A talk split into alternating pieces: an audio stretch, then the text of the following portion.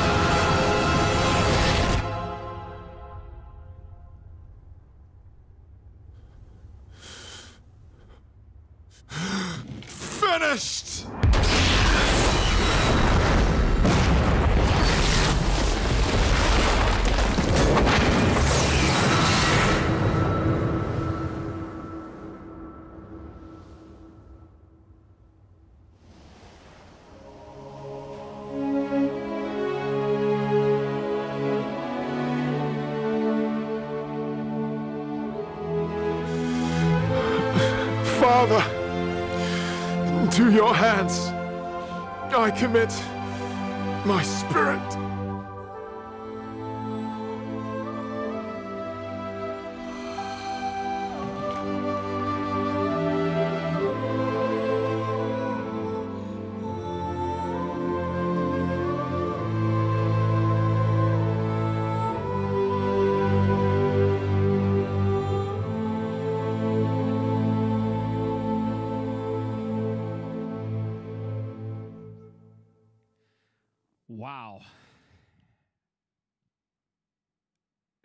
Video wirkt manchmal ein bisschen heftig. Äh, ich finde es auf dieser großen Leinwand kommt es auch nochmal krass. Ähm, das ist passiert an Karfreitag. Jesus hat all das in sich aufgenommen, all die Sünde, all die Scham, all die Krankheit, all die Verdammnis, die so um uns herum ist und, und hat es getragen, auf sich genommen und eigentlich vernichtet. Leider leben viele von uns nicht immer mit diesem Spirit, dass sie sagen, ich ha Jesus hat es alles schon besiegt. Und der Teufel ist auch nicht so schlecht da drin, uns auch immer wieder Dinge einzureden, die uns nicht gut tun. Ähm, aber ich dachte, wir starten mit diesem Video einfach, um uns nochmal einzustimmen, was ist eigentlich passiert an diesem Kreuz von Golgatha. Und ähm, ich habe es vorhin gesagt, mein erster Punkt heute Abend heißt, eine Begegnung mit Jesus bewirkt immer eine Reaktion. Es gab vor Jahren, gab es mal äh, ähm, einen Pastor, äh, Judah Smith hieß der aus Amerika, der hat ein Buch geschrieben, das hieß Jesus ist, Punkt, Punkt, Punkt. Und er hat eine Homepage äh, an den Start gebracht, wo jeder einfach dieses Blankfield ausfüllen konnte und sagen konnte, Jesus ist für mich, Punkt, Punkt, Punkt. Und es gab irgendwie so gut wie alles. Also es gab so von diesen super christlichen, ja, Jesus ist mein Retter und Erlöser und oh, Jesus ist mein bester Freund, äh, bis hin zu Spinner, Arschloch, Vollpfosten, alles. Also es war wirklich alles da, die komplette Bandbreite. Und das hat ihn zu dieser These gebracht, dass er gesagt hat, ich glaube, jeder, jeder Mensch, der auf diesem Planeten umherwandelt, hat eine Meinung zu Jesus. Und das Interessante ist auch, dass, wir haben es in diesem Video so ganz nebenbei gesehen, dass er da nicht nur ein Kreuz stand, sondern da hängen ja, da hängen ja drei Männer am Kreuz. Wir wollen uns jetzt mal ganz kurz ein bisschen anschauen, was denn für Reaktionen eigentlich alles so da waren. Wir sind gerade immer noch eben am Kreuz von Golgatha und das Interessante war immer dann, wenn Jesus Menschen gedient hat, egal wann es war und egal wo es war, hat immer das Establishment auf das Feld gerufen, die Pharisäer und Schriftgelehrten, die das immer nicht cool fanden, was Jesus gemacht hat. Gut, Jesus hat auch so ein bisschen die Regeln gebrochen, jedes Mal, wenn er was gemacht hat, und das fanden sie noch weniger cool. Aber, aber so unterm Strich war es mega heftig für ihn, weil er immer diese Anfeindungen kassiert hat. Und das sehen wir eben auch hier. Die einen vom Volk erkennen, wer er ist. Die einen fangen an, ihn zu lieben, ihn zu verehren, zu erkennen, er ist der Messias. Und die anderen stehen daneben. Sie erleben exakt dieselben Wunder und Zeichen und sagen im härtesten Fall, oh, er treibt den Teufel mit dem Teufel aus. Also nicht mal irgendwas Göttliches, sondern es ist wirklich weird. Und viele, viele hundert Jahre vor Golgatha äh, hat ein Prophet namens Jesaja eine, eine Prophetie aufgeschrieben, was der Messias machen wird. Und die steht in Jesaja 53 und da heißt es folgendermaßen: ähm, Dabei war es unsere Krankheit, die er auf sich nahm. Er erlitt die Schmerzen, die wir hätten ertragen müssen. Wir aber dachten, diese Leiden seien Gottes gerechte Strafe für ihn.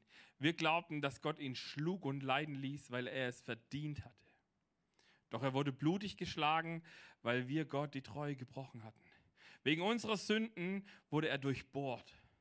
Er wurde bestraft. Er wurde für uns bestraft. Und wir? Wir haben nun Frieden mit Gott. Durch seine Wunden sind wir geheilt.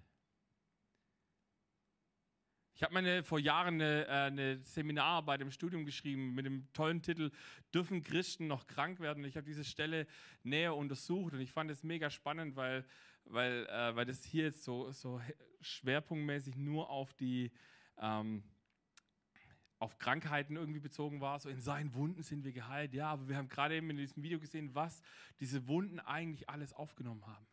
Nicht nur die Dinge, wisst, weiß nicht, ob ihr das wisst, Zielverfehlung, Sünde heißt ja Zielverfehlung, da gehe ich nachher noch ein bisschen mehr drauf ein, aber er hat ja nicht nur das von uns genommen, sondern er hat Krankheit auf sich genommen, er hat äh, all die Dinge, die ihr gesehen habt, diese ähm, Verdammung durch dich selber, ich glaube, das kennt vielleicht der eine oder andere von uns, ähm, dass, dass du bist oftmals selber dein härtester Gegner und derjenige, der dich am meisten niedermachen kann, bist du selber. Also ich kenne es bei mir zum Beispiel, ich bin jemand, wenig Dinge können mich von außen verletzen, aber ich kann mich selber oftmals ziemlich, ziemlich runter machen. Ähm, und es ist cool, dass Jesus auch das am Kreuz mitgenommen hat und gesagt hat, okay, du darfst Fehler machen, du darfst fallen, es dürfen Dinge passieren in deinem Leben, aber ich habe sie eigentlich schon lange überwunden. Deswegen musst du diese Kämpfe nicht mehr alleine kämpfen, sondern zusammen mit dem Geist Gottes darfst du sie kämpfen. Das Interessante ist, dass eben die Juden äh, die die Torah komplett auswendig kannten ähm, und auch diese Stelle, die wir gerade gelesen haben, auswendig kannten, dass sie nicht erkannt haben, was da passiert ist. Es gibt in der Bibel ungefähr 300 Messias-Prophetien und Jesus hat in diesen 30 Jahren, die er auf der Welt war und vor allem in diesen drei Jahren, äh, wo er gedient hat, aktiv, hat er alle 300 erfüllt. Das heißt, theoretisch hätten genau diese Schriftgelehrten und Pharisäer, die das wirklich aufs Komma auswendig konnten, hätten eigentlich erkennen müssen, wer Jesus war. Und trotzdem haben sie das nicht getan. Und, und jetzt lasst uns mal kurz in diese Szene eintauchen von diesen Jungs, die rechts und links neben ihm hingen. Auch die beiden haben eine Reaktion auf diesen Jesus gehabt. Und die ist auch spannend. In Lukas 23 lesen wir, einer der beiden Verbrecher, die mit ihm am Kreuz hingen, höhnte, du bist doch der Messias, oder nicht? Dann hilf dir selbst und hilf auch uns. Aber der andere wies ihn zurecht. Also ihr müsst euch vorstellen, ihr leidet da gerade richtig Schmerzen. Und dann streiten da zwei so über den Kopf von Jesus Berg. Der eine sagt, mach doch mal was. Und der andere sagt, jetzt Schnauze da drüben. Der, Sowas aber auch. Äh, ihr wisst, ich liebe das, die Bibel so ein bisschen comic-mäßig mir vorzustellen. Ähm, und dann geht es weiter. Fürchtest du Gott auch jetzt noch nicht, wo du eben, doch ebenso schlimm bestraft worden bist wie dieser Mann und wie ich? sagte er zu ihm. Dabei werden wir zu Recht bestraft. Wir bekommen den Lohn für das, was wir getan haben. Er aber hat nichts Unrechtes getan. Dann sagte Jesus, dann, äh, dann sagte er, Jesus, denk an mich, wenn du dein, deine Herrschaft als König antrittst. Jesus antwortete ihm, ich sage dir, heute noch wirst du mit mir im Paradies sein. Was für ein krasser Moment muss es sein? Da hängen drei Männer, zwei zurecht, einer, weil das Volk irgendwie sich manipulieren lassen hat und gesagt hat, kreuzigt ihn, weil, weil wir da jetzt Bock drauf haben und weil wir ihn eh nicht leiden können, also auf den Scheiterhaufen mit ihm. Hello, was geht? Ähm, und, und dann gibt es zwei Reaktionen. Der eine höhnt und sagt, jetzt, wenn du wirklich was drauf hättest, dann mach doch mal was. Und der andere sagt, hey, ich weiß, dass ich richtig, richtig, Entschuldigung für den Ausdruck, verkackt habe. Und ich danke dir, wenn du an mich denken würdest. Und das Krasse ist, Jesus sagt zu dem, hey, du wirst mit mir im Paradies sein. Von dem anderen hören wir nachher nicht mehr wirklich was. Aber das Interessante ist, dass der eine in derselben Situation plötzlich versteht, hey, da passiert gerade irgendwas Krasses und der andere nicht. Und ich finde es auch in diesem Video immer wieder spannend, dass in all dem, was, was da passiert, dass so die, die Beteiligten überhaupt nichts mitbekommen. So, und es sagt, die Bibel sagt, äh, beschreibt es auch, die, die Leute dort haben kaum Notiz genommen von dem, was Jesus da durchgelitten hat. Deswegen meine Frage heute Abend auch für dich und bewegt es mal die nächsten Minuten noch. Was ist deine Haltung Jesus gegenüber? Bist du eher der Typ, der sagt, ja, brauche ich alles nicht. Wer so ein Typ wie Jesus an das glaubt, pff, Leben nicht unter Kontrolle. Oder bist du eher derjenige, der sagt, hey, ich habe so viele Bausteine in meinem Leben, die Jesus denkt bitte an mich. Ob du mir vergibst oder ob irgendwas Besonderes mit mir passiert, ist mir egal, aber denk an mich, wenn du, da, wenn du deine Herrschaft beginnst. Deswegen habe ich mir gedacht, das ist ganz wichtig zu überlegen, welche Kraft liegt im Sterben? Welche Kraft steckt im Sterben? Manchmal müssen Dinge sterben, damit neue Dinge entstehen können. Ein paar Tage, Wochen vorher, vor dieser Golgatha-Situation, gibt, es eine, äh, gibt es eine andere Stelle, äh, wo Jesus ein Gleichnis erzählt. Und er beschreibt auch hier wieder, was, was sein Tod und, äh, und die Folgen daraus, was die bewirken. In Johannes 12, 24 heißt es, ich sage euch, wenn das Weizenkorn nicht in die Erde fällt und stirbt, bleibt es ein einzelnes Korn. Wenn es aber stirbt, bringt es viel Frucht.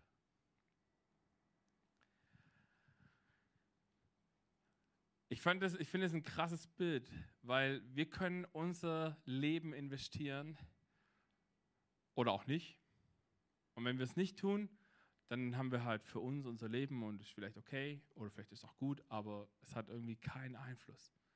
Und das Krasse ist, manchmal müssen wir Grenzen überschreiten, Dinge überwinden, Träume sterben lassen und erleben plötzlich, wie Gott das nutzt, um mehr und mehr davon zu tun. Ihr müsst euch vorstellen, aus eines so einem Korn entsteht Folgendes. Ich habe euch da mal ein Bild mitgebracht.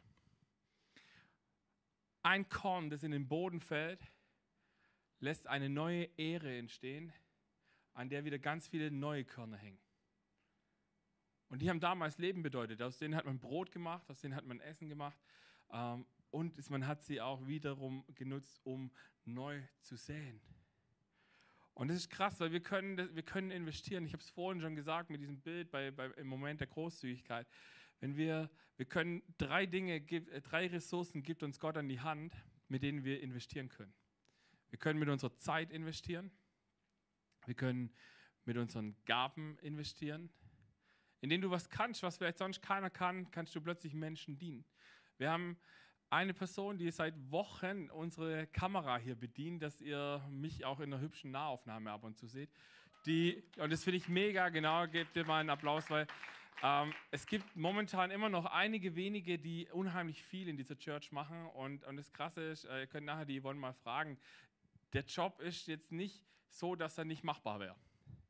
Aber es wäre schön, wenn sie auch mal wieder eine Woche einfach hier reinsitzen kann und genießen kann. Und deswegen lade ich dich ein, wenn du sagst, hey, ich, ich würde gerne was machen und ich weiß noch nicht so genau was, äh, fang da in diesem Team mit an. Lass uns dein Team aufbauen. Oder wenn du sagst, hey gut, ich bin vielleicht jemand, der wenig Zeit hat, aber vielleicht mehr Geld, dann lade dich ein, fang an, das zu investieren. Schaffe Möglichkeiten, dass andere mit einem coolen Equipment arbeiten können, dass sie noch weniger ähm, aktiv irgendwie stressig arbeiten müssen oder keinen Bock auf ihre Arbeit haben, weil das Material kacke ist, sondern dass sie jeden Euro, den du investierst in diese Kirche, kann ich dir versprechen, wird mehrfach verwendet. Unter anderem habe ich es vor zwei, drei Wochen, glaube ich, schon mal erzählt. Wir investieren selber als Church unseren Zehnten in zwei Projekte. Einmal äh, investieren wir in ein Projekt, das nennt sich Dress to Bless, ähm, wo, wir äh, wo, wo, wir Menschen unterstützen, die Frauen aus äh, Zwangsprostitution und so weiter helfen, äh, dass sie wieder an einem geregelten Leben teilnehmen können. Und das andere, was wir machen, wir bauen Reich Gottes, indem wir in die Investi oder wir investieren in neue Pastoren, in neue Gemeindegründer, ähm, dass diese Arbeit auch weitergeht. Das, das, und sobald du hier einen Cent reinwirfst, gehen 10% von diesem Cent ähm, schon an so ein Projekt. Und sogar eigentlich sogar ein bisschen mehr. Auf jeden Fall habe ich jetzt viel zu viel über das erzählt, äh, was wir investieren können. Aber du kannst investieren deine Gaben, deine Zeit und auch, und auch Geld. Und das Interessante, das Gleichnis geht noch weiter von Jesus. In Johannes 12, 25 lesen wir dann, wem sein eigenes Leben über alles geht, der verliert es. Wer aber in dieser Welt sein Leben loslässt, der wird es für das ewige Leben in Sicherheit bringen. Wenn jemand mir dienen will, muss er mir nachfolgen. Und da, wo ich bin, wird auch mein Diener sein. Wer mir dient, den wird der Vater ehren. Das ist nochmal eine ganz neue Dimension, wo, Gott, wo Jesus sagt, hey, ähm, eigentlich gehört es irgendwie auch dazu, dass du das, was ich dir anvertraue, auch wieder investierst, damit neue Frucht draus entsteht. Und am Ende, ihr kennt vielleicht alle diese Geschichte von den, von den drei Verwalterjungs, die, wo der eine aus Angst, alles zu verlieren, das im Boden eingräbt und nachher irgendwie auf die Finger geklopft bekommt.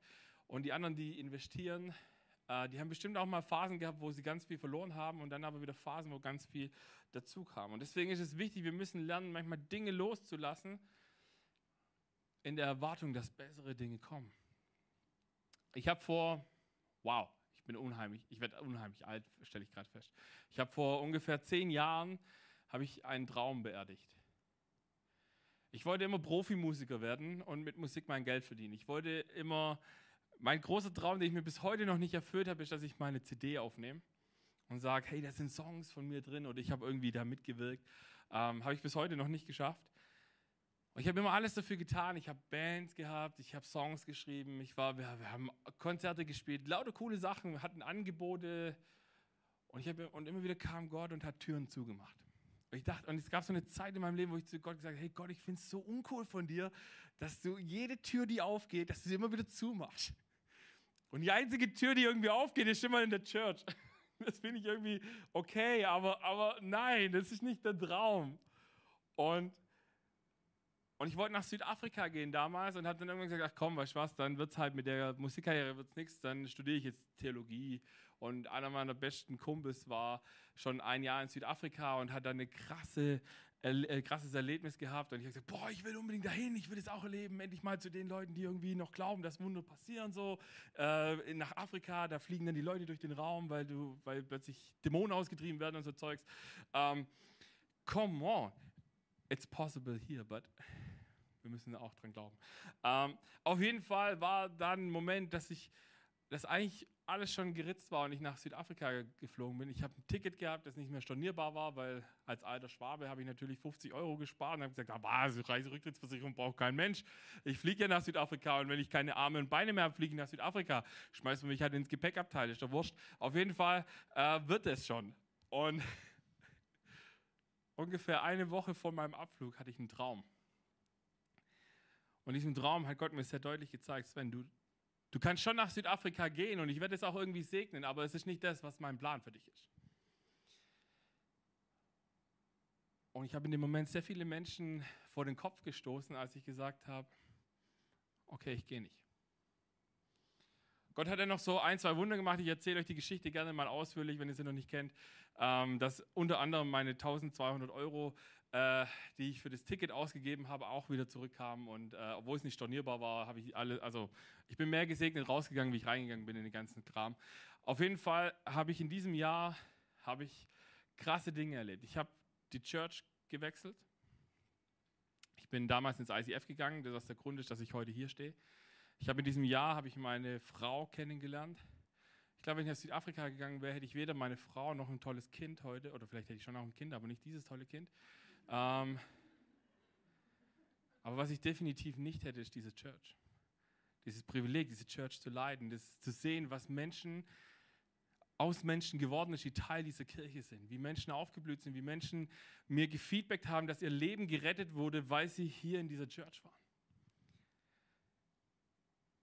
Und mein Samen und mein Korn, mein Weizenkorn, das gestorben ist, war dieser Traum, nach Südafrika zu gehen. Weiß nicht, was es bei dir ist. Vielleicht gibt es auch gar nichts gerade, was bei dir irgendwie sterben muss, aber vielleicht, ich glaube doch. Ich glaube, Gott hat irgendwas, wo er sagt, hey, wenn du bereit bist, das zu investieren, das zu opfern, habe ich krassere Dinge noch für dich bereit. Und guckt uns an, wir sind heute eine Church, die wo Menschen aufblühen, wo Menschen ihre Gaben einsetzen können, wo Menschen Jesus kennenlernen, wo sie ihr Leben ähm, positiv verändern. Hey, da geht es richtig ab. Und stell mir vor, hätte ich vor zehn Jahren eine andere Entscheidung getroffen oder meinen Dickkopf durchgesetzt, hätte ich ganz viele Menschen, die ich als Perlen in diesem, in diesem Haus, in dieser Church wahrnehme, wahrscheinlich nie kennengelernt. Danke, Jesus, dass du am Ende zum Ziel kommst. Mein letzter Punkt, welche Kraft liegt in der Auferstehung? Ihr seht, im Sterben liegt die Möglichkeit, dass Dinge aufblühen können, dass Dinge sich vermehren können, aber in der Auferstehung, da liegt richtig viel Kraft. Weil wir Christen hören ja oft auf am Kreuz. Wir, wir laufen zum Kreuz und dann bleiben wir da stehen, dann geben wir vielleicht noch unsere Dinge ab und im Weglaufen nehmen wir es auch manchmal wieder mit, ähm, weil äh, Gott hat es vielleicht nicht richtig verstanden, was mein Problem ist. Ähm, Deswegen löse ich es vielleicht doch lieber selber und merke, irgendwann funktioniert doch nicht. Aber das Krasse ist, wusstest du, dass auf Englisch äh, Karfreitag eigentlich Good Friday heißt? Ich finde es so cool. Ich liebe das, dass es auf Englisch Good Friday heißt, weil, weil in Deutschland ist es oft so, Karfreitag, das sind plötzlich alle so, jetzt müssen wir aber, nein, Freude ist verboten.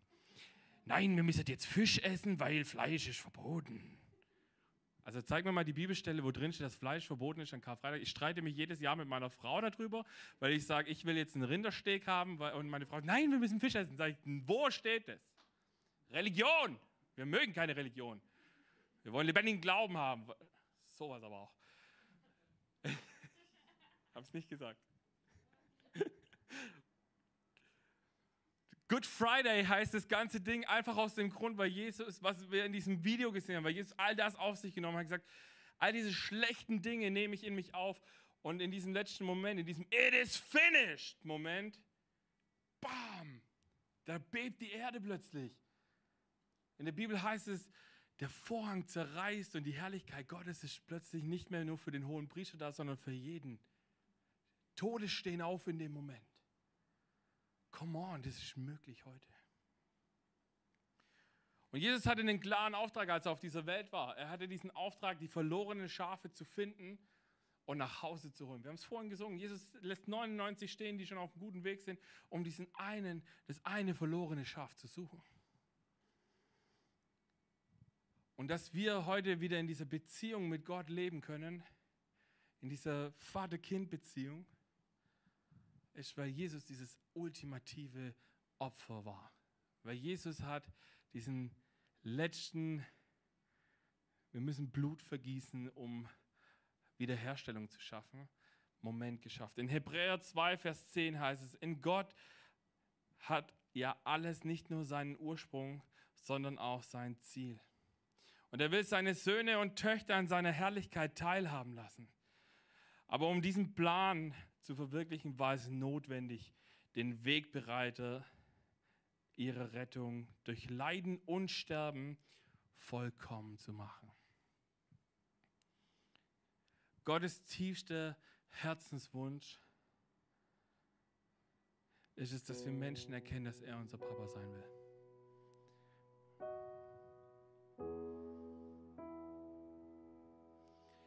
Und er hat Jesus geschickt, dass wir die Möglichkeit haben, umzukehren.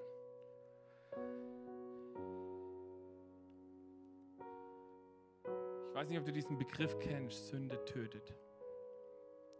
Oder in der Bibel heißt es auch an einer Stelle, der Lohn der Sünde ist der Tod. Wir dürfen nie vergessen, wenn wir das Neue Testament lesen, dann hatten die, wenn sie über die Schrift sprechen zum Beispiel, hatten sie immer nur das Alte Testament. Und im Alten Testament gab es von Gott diesen Opferkult, wo er sagt, wenn du jemanden angelogen hast, dann töte eine Taube, dann ist es wieder okay.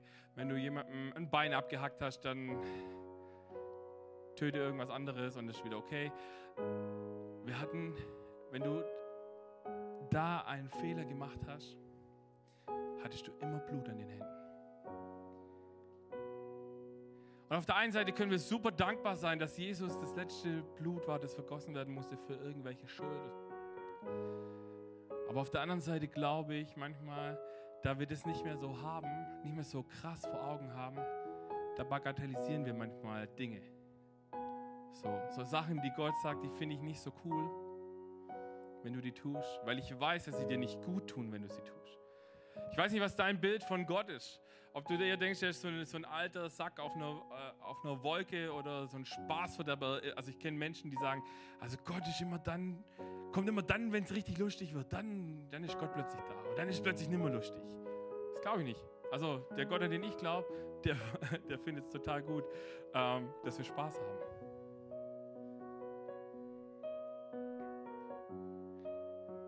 Und trotzdem ist Gott heilig und sagt, hey, es gibt Dinge, die haben einen Rahmen und in diesem Rahmen sollen sie geschehen.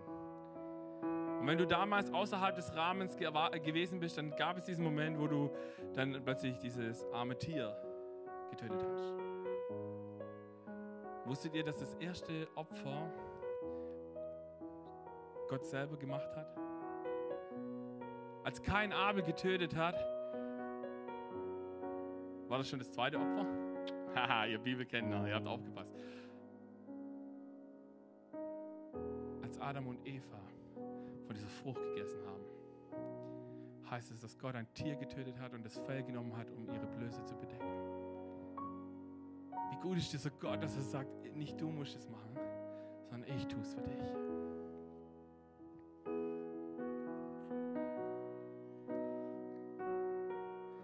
Und es ist so gut, dass wir heute an diesen Gott, zu diesem Gott kommen dürfen und ihm Dinge abgeben dürfen, die nicht gut für unser Leben sind.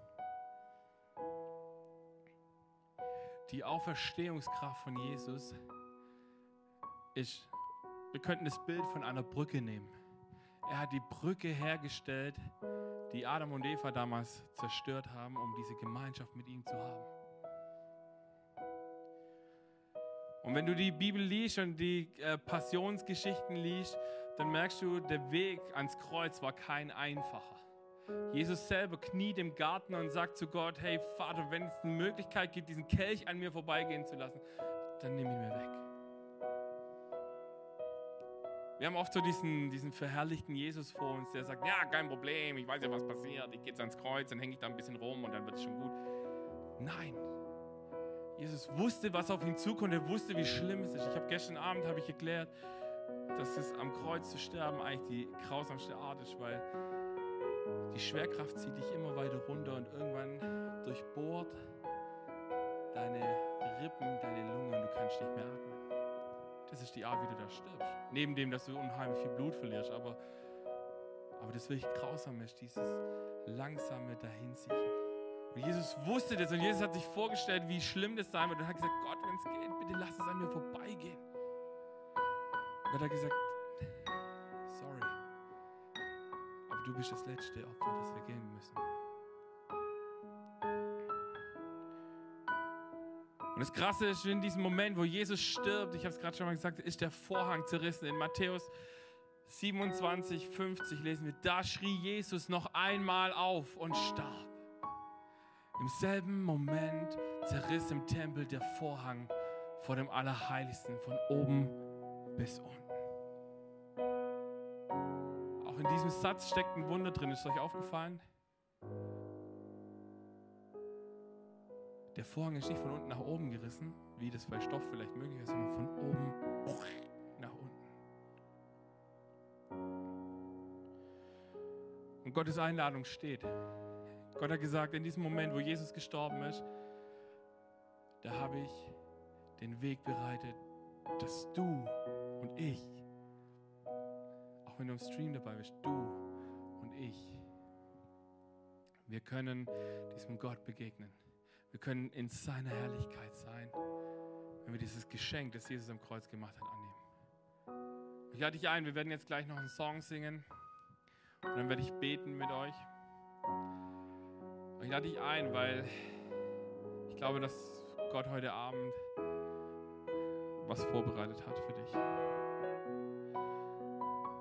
Ich glaube, dass auf deinem Leben ein Segen liegen kann und ein Segen liegen soll. Und ich glaube, dass mega krasse Dinge vor dir liegen. Wenn wir anfangen, das, was Jesus gemacht hat am Kreuz, für wahrzunehmen, für ernst zu nehmen und zu sagen, ich nehme es für mich in Anspruch. Und ich lasse die Dinge, die am Kreuz sind, lasse ich am Kreuz und ich lasse sie dort, weil ich weiß, dass Jesus damit umgehen kann und ich nicht mehr muss.